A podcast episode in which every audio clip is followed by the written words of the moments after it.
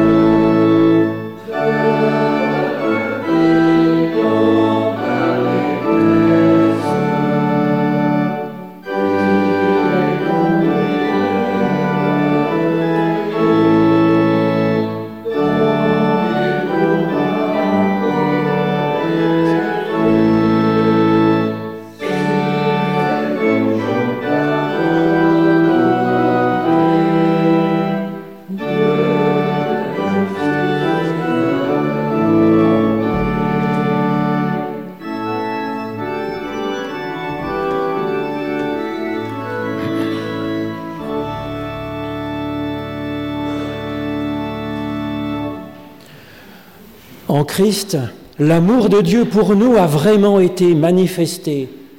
Il nous dit, Venez à moi, vous tous qui êtes fatigués et chargés, et je vous donnerai du repos pour votre âme. C'est fort de cette promesse que nous pouvons nous tourner en toutes circonstances vers l'Éternel notre Dieu et lui demander son pardon et son aide afin d'avancer et de vivre. Alors je vous propose de nous tourner dans la repentance vers Dieu en suivant du cœur cette prière d'Isaac de Ninive au 7e siècle. Mon Dieu, mon cœur est en peine. Donne-moi de rentrer en moi-même pour que de toute mon âme je m'ouvre à toi. Car sans toi je suis privé de la source de tout bien. Ô Dieu bon, donne-moi ta grâce. Toi, Père, dans l'éternité, tu as engendré Christ. Renouvelle en moi les formes de ton image. Quand je t'ai abandonné, tu ne m'abandonnes pas. Quand je me suis éloigné de toi, tu sors à ma recherche. Alors conduis-nous dans ton pâturage. Fais-nous goûter la consolation et la douceur. Nourris-nous de l'herbe fraîche de ta parole. Accueille-nous en ta demeure pour nous abriter de ta grâce et de ton amour de l'humain. Toi, Père de Jésus-Christ, notre Sauveur, dans les siècles des siècles. Amen.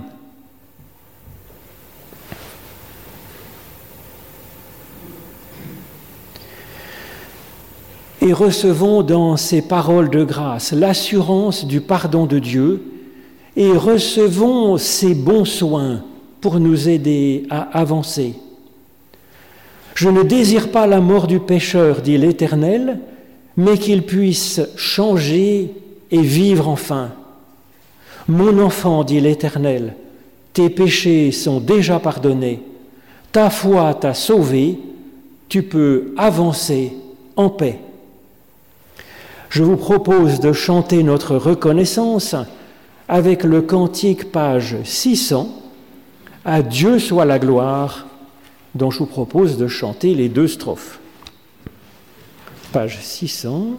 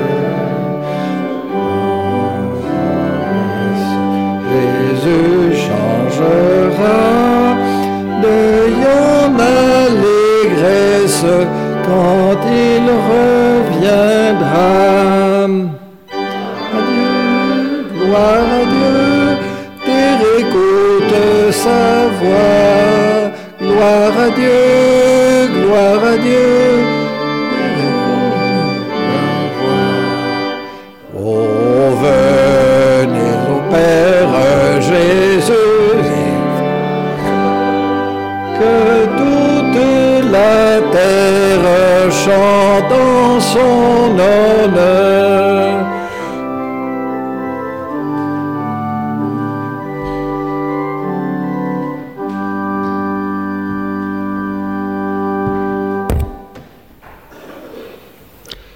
Il appartient aujourd'hui à un visiteur de venir lire la parole de Dieu avec vous. Et je vous remercie de m'accueillir en deux mots J'étais pasteur, j'ai fait toutes mes études à Neuchâtel, j'étais pasteur une douzaine d'années dans le canton de Neuchâtel, dans les montagnes, et ensuite j'étais pendant presque 28 ans dans une église française fondée pour les réfugiés huguenots à Saint-Gall une église qui a été fondée 15 jours après la révocation. Et euh, j'ai été invité à venir aujourd'hui avec vous et je me réjouis de pouvoir lire la Bible avec vous. Ce sera des textes qui sont en rapport avec la nouvelle année plutôt qu'avec euh, la fête des rois. Ces textes sont indiqués sur le papier que vous avez, mais nous voulons commencer par prier. Notre Dieu, toi le Dieu vivant, l'Éternel, nous te remercions pour cette journée de dimanche, le jour du Seigneur, qui nous permet tout particulièrement de nous retrouver devant toi. Merci de pouvoir ouvrir ta parole. Merci parce qu'elle est parvenue jusqu'à nous au fil des siècles. Merci de nous guider par ton Saint-Esprit afin que nous comprenions bien ce que tu veux nous dire en ce premier dimanche de l'année. Amen. Alors je l'ai plutôt dans ma Bible, euh, vous verrez, il y a une ou deux petites différences pour la traduction, mais ce n'est pas grave.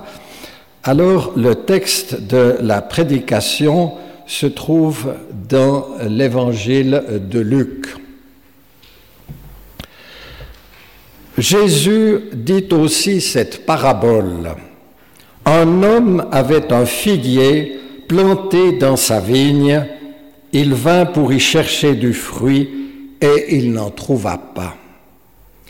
Alors il dit au vigneron, voilà trois ans que je viens chercher du fruit à ce figuier et je n'en trouve point.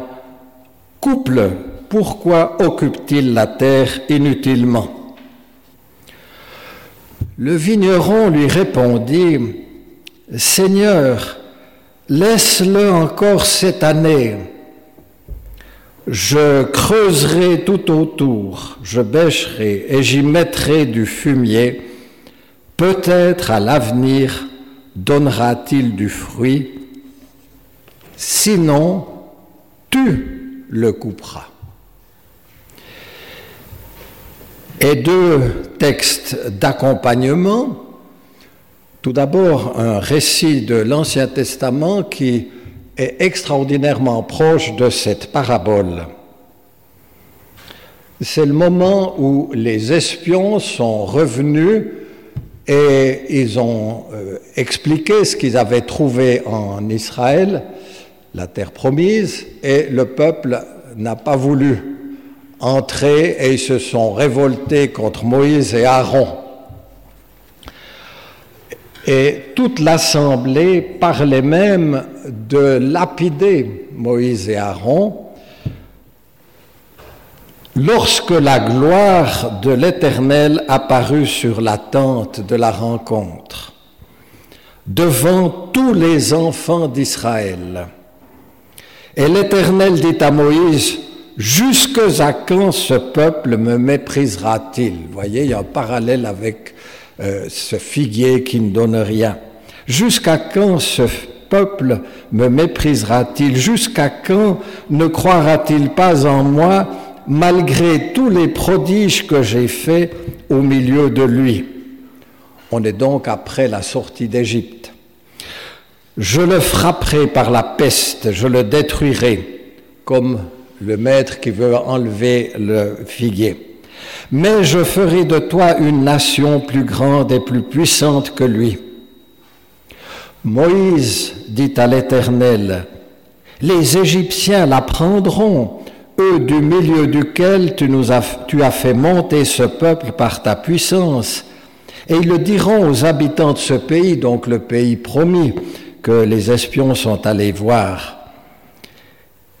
Il savait que toi, l'Éternel, tu es au milieu de ce peuple, que tu apparais visiblement, toi l'Éternel, que ta nuée se tient sur lui, que tu marches devant lui le jour dans une colonne de nuée et la nuit dans une colonne de feu. Si tu fais mourir ce peuple comme un seul homme, les nations qui ont entendu parler de toi diront, L'Éternel n'avait pas le pouvoir de mener ce peuple dans le pays qu'il avait juré de lui donner c'est pour cela qu'il l'a égorgé dans le désert. Maintenant que la puissance du Seigneur se monte dans sa grandeur, comme tu l'as déclaré en disant, L'Éternel est lent à la colère et riche en bonté, il pardonne. L'iniquité et la rébellion mais il ne tient point le coupable pour innocent et il punit l'iniquité des pères sur les enfants jusqu'à la troisième et quatrième génération. Pardonne l'iniquité de ce peuple selon la grandeur de ta miséricorde, comme tu as pardonné à ce peuple depuis l'Égypte jusqu'à ce jour. Vous voyez, ça rejoint la prière du vigneron qui dit on va encore rester une année. Et l'Éternel dit, je pardonne comme tu l'as demandé, je pardonne comme tu l'as demandé. Et un figuier, en principe, donne des fruits.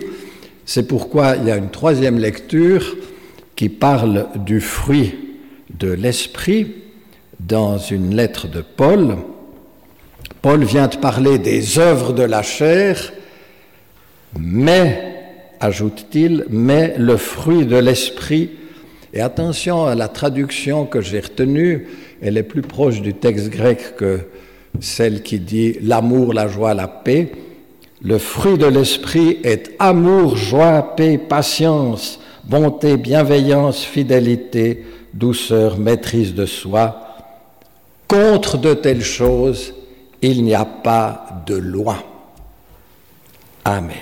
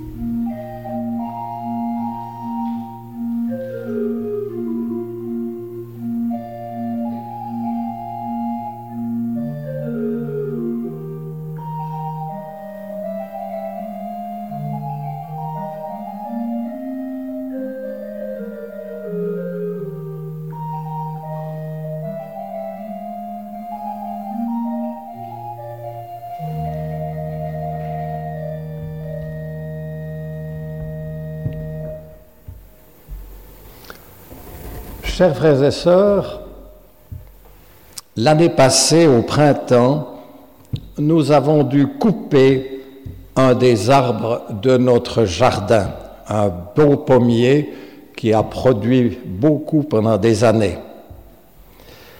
Je dis bien, nous avons dû le faire.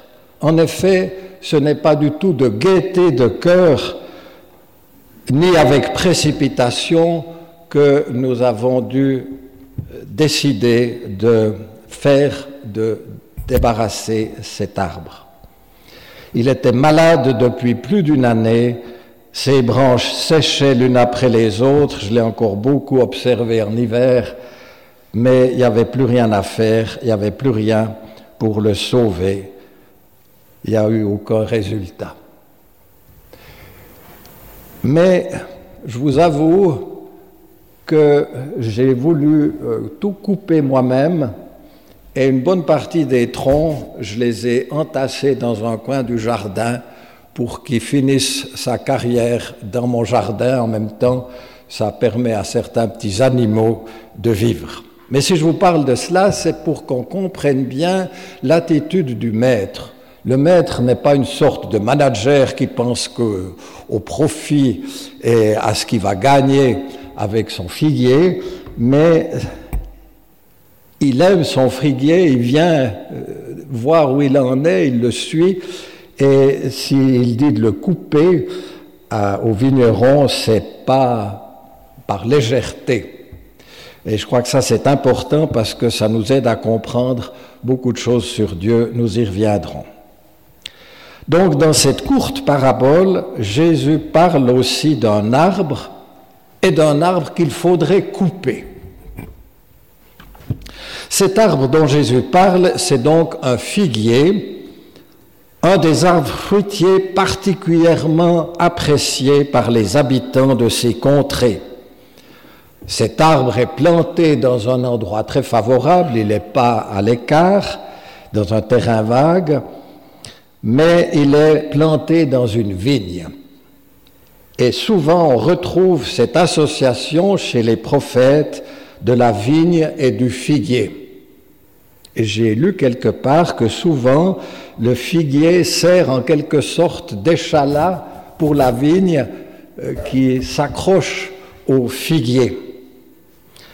Et la vigne et le figuier, c'est un symbole du peuple, euh, du, euh, bien-être du peuple, un symbole euh, de son installation dans le pays promis, ce pays promis que les espions venaient de visiter, comme nous l'avons vu dans l'Ancien Testament. La vigne et le figuier, un symbole des bienfaits que Dieu accorde généreusement. Malheureusement, quelque chose ne joue pas ce figuier ne donne aucun de fruit. Pas seulement une année, comme cela peut se passer quand les récoltes sont mauvaises. Il est arrivé une fois ou l'autre que notre pommier, une année, ne donne pratiquement rien, mais après il a continué. Mais voilà que ce figuier, durant trois années consécutives, n'a rien produit. Il était pourtant en état de le faire, comme le montre bien la façon dont le propriétaire vient l'observer régulièrement, et arrive le moment où la patience du propriétaire est à bout, et c'est ce moment que Jésus, dans cette parabole, a retenu. Le propriétaire donne l'ordre à son vigneron d'arracher cette vigne. Un arbre qui non seulement ne donne rien de bon, mais qui occupe inutilement le terrain et l'épuise. Surprise, le vigneron réagit et s'oppose, se permet de s'opposer à ce que le maître lui ordonne. Il veut encore essayer de faire ce qu'il peut pour voir si finalement ce figuier ne va pas tout de même produire du fruit. Et du reste, le vigneron, on le comprend, ne va pas simplement laisser l'arbre encore un temps, il ne va pas simplement observer si enfin il se passe quelque chose, il ne va pas non plus laisser les choses suivre leur cours, le vigneron va redoubler de soins et d'attention pour cet arbre. Et cette remarque de la part du vigneron laisse penser qu'il s'est déjà auparavant occupé avec soin, avec patience de cet arbre. Et le vigneron donc demande à son maître un temps de patience, un sursis pour cet arbre, comme Moïse a demandé un sursis pour le peuple. Et le vigneron articule un chiffre, une année. Et vous comprenez pourquoi j'ai été amené à reprendre cette parabole aujourd'hui au seuil d'une nouvelle année, notre premier dimanche de l'année. Une année, c'est évidemment un minimum pour un arbre. Et c'est seulement après ce délai d'une année que le vigneron sera d'accord avec son maître et qu'on supprimera l'arbre. Mais remarquez encore ceci de très étonnant, Le vigneron ne dit pas qu'il va couper l'arbre lui-même, c'est toi qui le couperas. C'est toi qui le couperas. Sinon, tu le couperas. Il laisse agir le patron comme s'il voulait lui faire sentir plus profondément le drame qui se joue. Au fond, comme Moïse a prié Dieu pour son peuple, au lieu de se dire Ah ben chic, Dieu me donne une bonne place, tant pis pour les autres. Le vigneron dit Non, c'est toi qui couperas, c'est pas moi. Bien sûr, cette parabole n'est pas difficile à comprendre, même si peut-être parce que nous n'avons pas de jardin et d'arbres, nous avons un peu de peine à saisir ce sentiment très profond que le propriétaire et aussi que le vigneron peuvent éprouver pour un arbre. Et c'est pourtant un élément important de cette parabole. Il ne parle pas d'un arbre quelconque, mais d'un arbre de valeur. Et si nous ne comprenons pas cela, nous aurons probablement encore plus de peine à comprendre l'attachement de Dieu pour son peuple. Derrière ce propriétaire, en effet, se profile l'image de Dieu. Et derrière ce figuier se profile l'image du peuple. Ce peuple auquel Dieu est tellement attaché par un amour fort et généreux. Il n'y a pas longtemps, c'était Noël. Et Noël nous apprend que le Maître a donné son propre fils comme vigneron. Donné. Je connais des gens qui ont perdu un enfant. Dans le cas particulier, c'était de maladie, après bien des années de souffrance. Eh bien, des personnes qui ont perdu un enfant comprennent probablement un peu mieux ce que ça veut dire quand on nous dit que Dieu a donné son Fils. Et vous savez comme elle a été pas trop bien reçue à Bethléem et par la suite. Dieu manifeste son amour. Le maître de la vigne aime sa vigne. Il ne veut pas profiter simplement de la vigne. Et c'est un amour qui s'est déjà largement montré par le passé et que Dieu est prêt à le manifester encore dans l'avenir.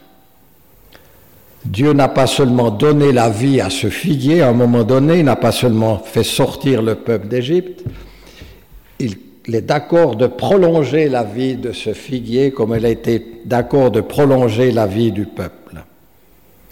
Autre aspect remarquable de la parabole, c'est justement l'attitude du vigneron. Par ses gestes comme par ses paroles, il s'engage pour cet arbre. Il plaide sa cause, d'où cet étonnant dialogue entre le maître et le vigneron.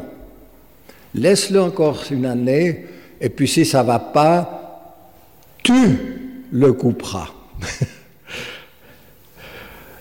Donc c'est tout un dialogue qui rappelle celui de Moïse avec Dieu au moment où Dieu veut en finir avec ce peuple si souvent négatif, ce peuple qui ne produit pas de bons fruits, et c'est Moïse qui doit essayer de convaincre Dieu. Je ne dis pas que Dieu ait de la peine à être convaincu, surtout pas, mais ce qui est magnifique, c'est qu'il écoute la prière de Moïse Dieu ne demande pas autre chose que pouvoir continuer. L'amour de Dieu, sa grâce. Et alors, ce geste de Dieu euh, annonce donc le geste du vigneron. Il prophétise, avec Moïse, il prophétise tout ce que le Christ va faire pour les êtres humains. Donc si Dieu est le maître de la vigne, Jésus est le vigneron et tout ce qu'il fera, Jésus le fera comme médiateur entre Dieu et les hommes. Chers frères et sœurs, ce qui pousse quelqu'un à la repentance, Ce qui pousse quelqu'un à prendre Dieu au sérieux, ce ne sont donc pas des menaces, des cris, des accusations. Ce qui pousse à la repentance, c'est l'amour de Dieu, c'est aussi sa patience. Une année encore. Cela me paraît très important et très nécessaire à rappeler.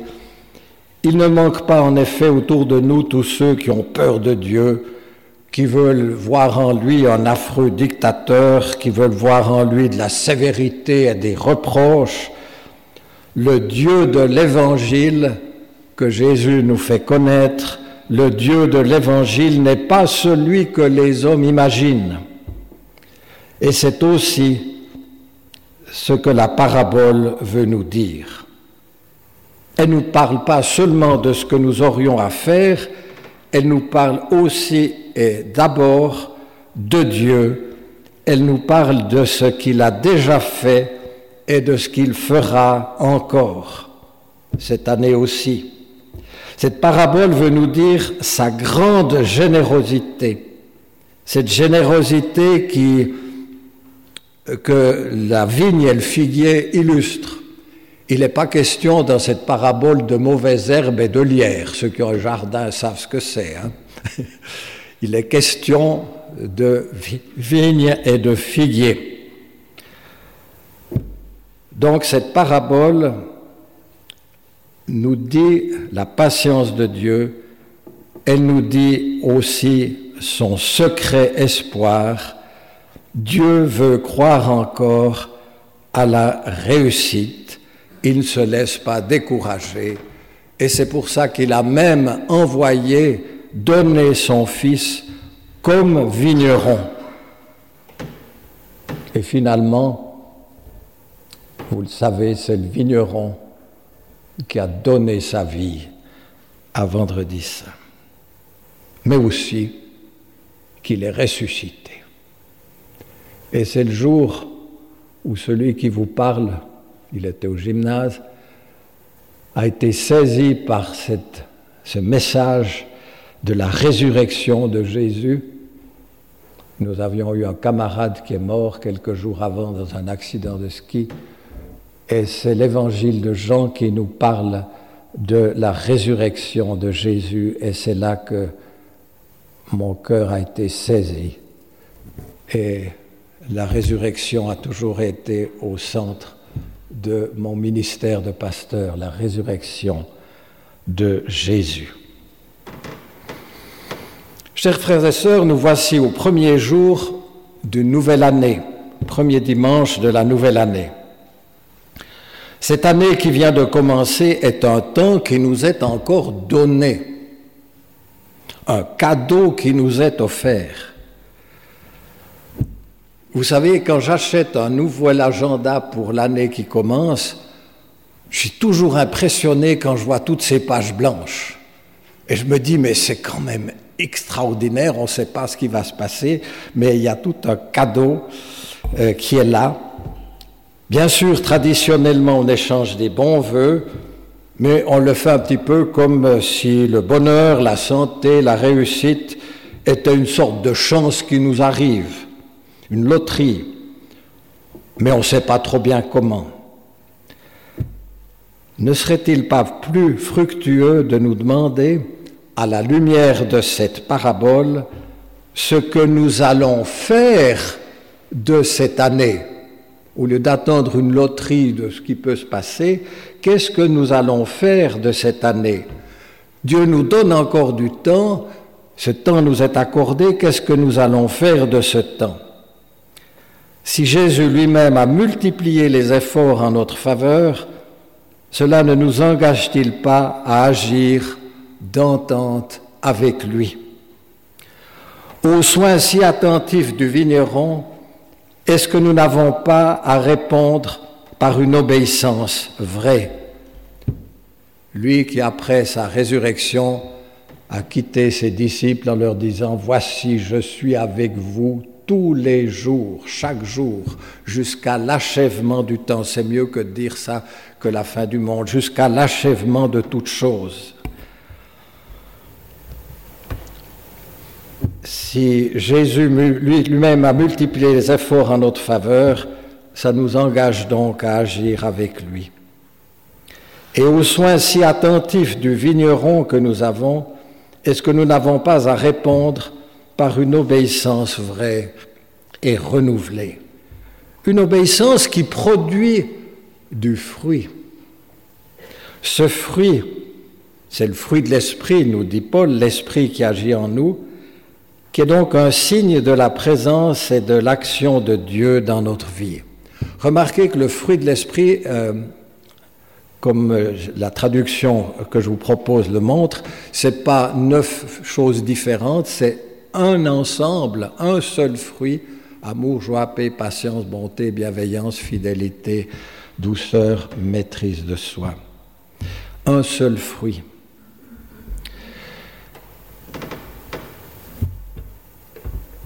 Une obéissance qui porte du fruit et qui est le signe de la présence et de l'action de Dieu. Quand on voit des fruits qui commencent sur un arbre, on sait que ça se passe quelque chose. Quand on voit dans la vie des croyants un fruit qui mûrit, eh bien, on voit aussi qu'il se passe quelque chose, l'action de Dieu dans notre vie. Alors plutôt que de vous souhaiter tout simplement une bonne année, je préfère vous inviter à vivre une année féconde, une année qui porte du fruit, une année au cours de laquelle nous chercherons activement à mettre en valeur ce que nous recevons de Dieu dans son amour.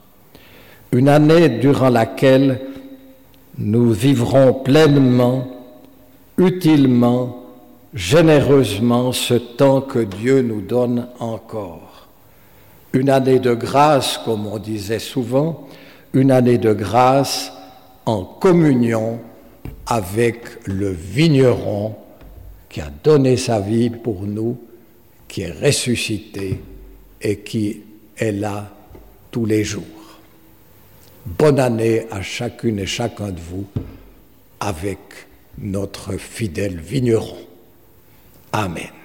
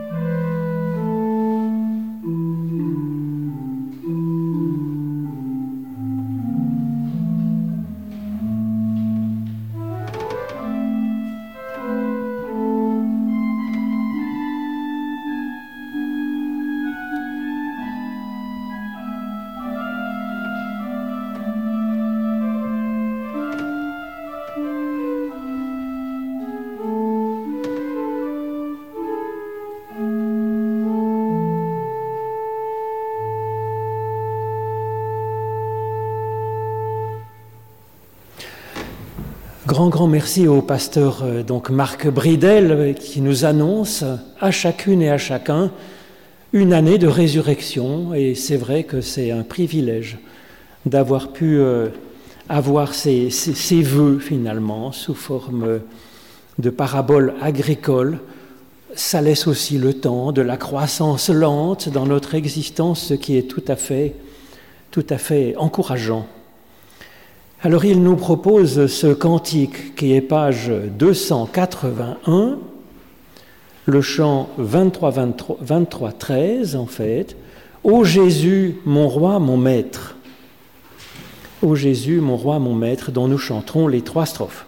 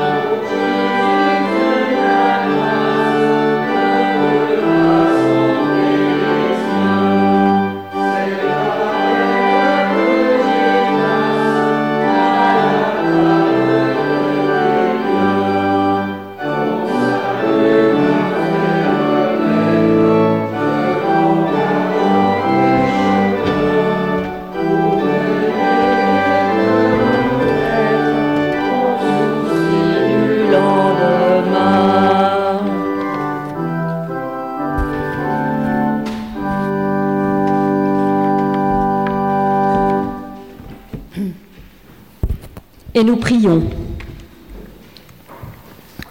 Seigneur, bénis de ta grâce cette nouvelle année et fais cesser pour nous toute hostilité, désordre et guerre civile.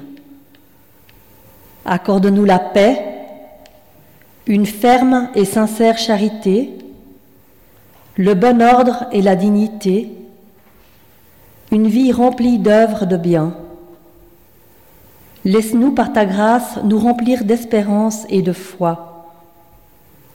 Conduis-nous sur le chemin vers l'avant avec tes paroles.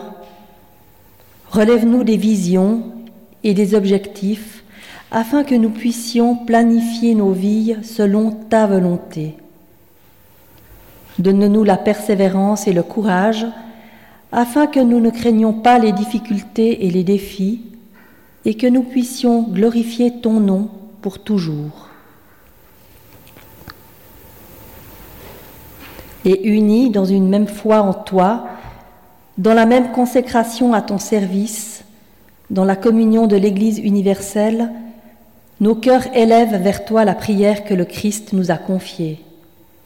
Notre Père qui es aux cieux, que ton nom soit sanctifié, que ton règne vienne, que ta volonté soit faite sur la terre comme au ciel. Donne-nous aujourd'hui notre pain de ce jour. Pardonne-nous nos offenses comme nous pardonnons aussi à ceux qui nous ont offensés. Et ne nous laisse pas entrer en tentation, mais délivre-nous du mal, car c'est à toi qu'appartiennent le règne, la puissance et la gloire pour les siècles des siècles. Amen.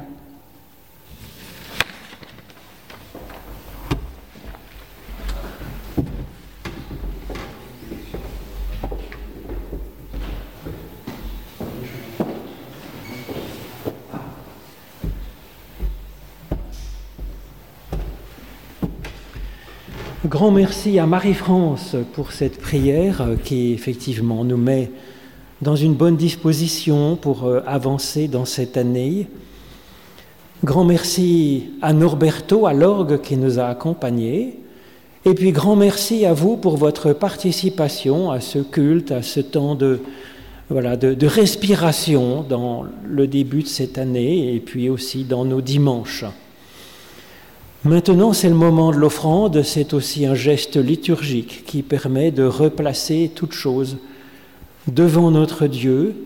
Et puis je vous propose de chanter ce cantique, page 554, Nos cœurs te rendent grâce, les quatre strophes.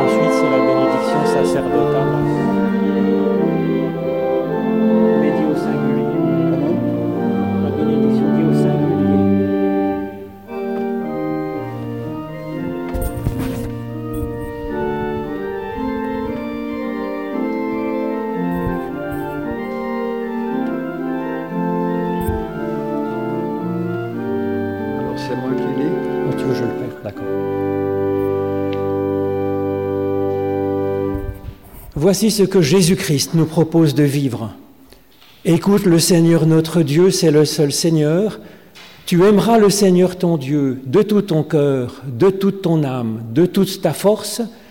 Et Jésus ajoute, tu l'aimeras avec intelligence. C'est là le premier, le grand commandement, nous dit-il. Et voici le second qui lui est semblable, tu aimeras ton prochain comme toi-même. Et pour arriver à vivre un petit peu cet amour infini que le Christ nous a montré, nous recevons la bénédiction de la part de Dieu. Bénédiction qui est donnée au singulier, à chacun de vous, à chacun de nous, selon les paroles de Moïse dans le livre des Nombres. L'Éternel te bénit et te garde. L'Éternel fait resplendir sur toi sa lumière et t'accorde sa grâce. L'Éternel lève son visage vers toi et te donne la paix. Gloire à toi. Gloire à toi, ô Dieu, source de miséricorde et de paix, de consolation et de sereine confiance. Amen. Merci beaucoup.